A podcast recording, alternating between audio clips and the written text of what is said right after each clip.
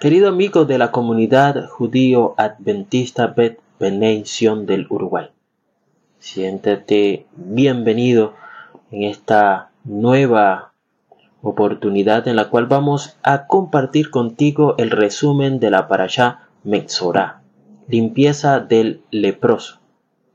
Como señalábamos anteriormente, la parashá Tasría explicaba que si a alguien se le diagnosticaba Sarat, se le obligaba a abandonar la comunidad y vivir en un estado de exilio. La persona afligida, que en la Torah encontramos que se denominaba Mexorá, debía rasgar su ropa como un doliente, debía cubrir su rostro con un sudario y debía quedarse solo fuera del campamento. Recordamos también que la Torah nos dice que si alguien se acercaba a una persona llamada Mexorá o denominada Mexorá, la persona debía gritar, inmundo, aléjate, no te vuelvas impuro por mi culpa. Mientras esté tan aislada, la persona tendrá la oportunidad de realizar teshuva, arrepentimiento y de reexaminar su relación con Adonai. En esta segunda porción de esta semana, titulada Mexorá, aprendemos sobre las leyes para limpiar a estos leprosos, así es traducido en el inglés y en el español en algunas versiones. Si el que sufre de Sarat, es decir, el Metzorá, aparentemente había sido sanado, primero debería llamar al sacerdote para ser examinado oficialmente de nuevo. Recordemos que en la eh, habíamos señalado anteriormente de que esta aflicción no era examinada por un médico, sino por el Cohen. Por eso ponemos entre comillas la traducción de los leprosos y simplemente le llamamos Metzora. Si el sacerdote, volviendo al texto de lo que em, corresponde a la parasha Metzora, no veía ningún signo de tuma o inmundicia, Recuerden esos cabellos blancos o la piel blanca o piel eh, sana dentro de una mancha, en fin, habían ciertas características.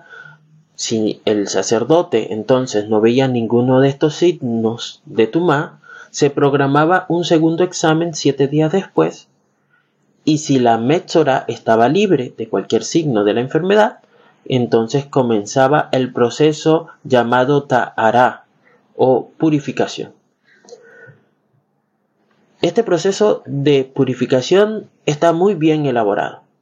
Después del segundo examen, el sacerdote, el Cohen, requería que el Metzorah trajera los siguientes artículos para su limpieza.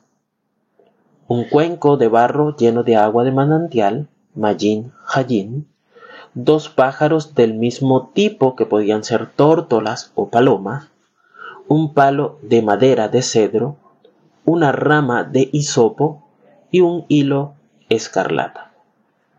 Con todos estos elementos, el sacerdote enviaba uno de los pájaros para que fuera sacrificado sobre la vasija de barro llena de agua fresca con su sangre mezclada con el agua.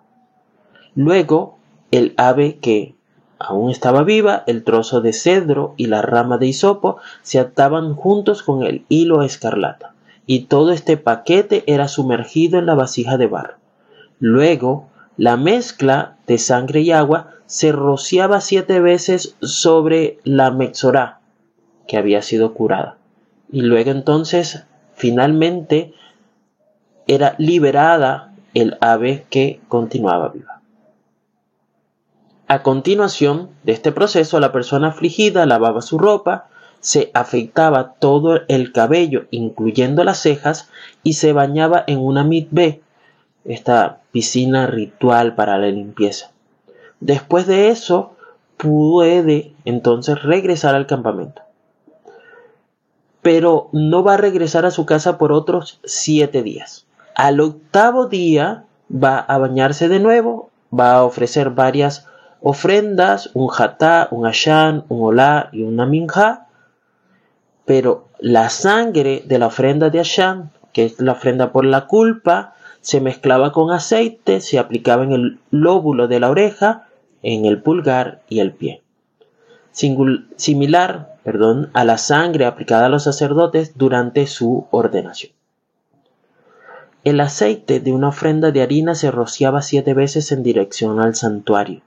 Solo después de todo esto fue declarado Taor, limpio por el sacerdote. Su vida de impureza terminaría y sería como mm, un hombre que fue resucitado de entre los muertos a una nueva vida.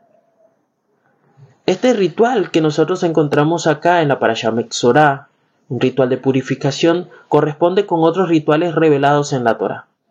La aspersión del hisopo por parte del sacerdote recordaba tanto la sangre del cordero pascual y la aspersión de las cenizas de la vaca roja que limpiaban el contacto con la muerte a la persona afectada.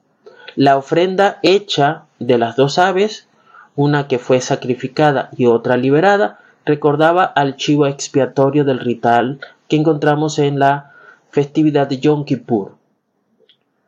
Por otro lado, el lavado de la ropa o el afeitado de todo el cabello y la inmersión en una mitbe recordaban el nacimiento del pueblo judío en el mar de juncos, en el mar rojo.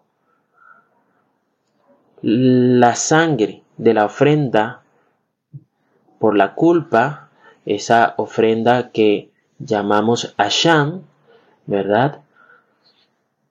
Era aplicada al lóbulo de la oreja, al pulgar y el pie, recordaban la dedicación de Aarón y sus hijos como sacerdote de Israel, según podemos eh, sacerdotes, perdón, de Israel, como podemos encontrar en el libro de Vallicra 14:14. 14. En otras palabras, el proceso de purificación de manera individual reflejaba la purificación de la comunidad de Israel. Y en última instancia podemos ver que esta curación significaba, de alguna manera, volver a identificarse como un hijo redimido de Dios. Entonces, eh, vemos en un sentido muy literal cómo la Mexorá renació por el agua y por la sangre. Esta noche continuaremos compartiendo contigo el estudio más profundo de la Parashatas Ria Mexora. Que tengas un lindo momento de preparación previo al Shabbat, que tengas un Shabbat Shalom.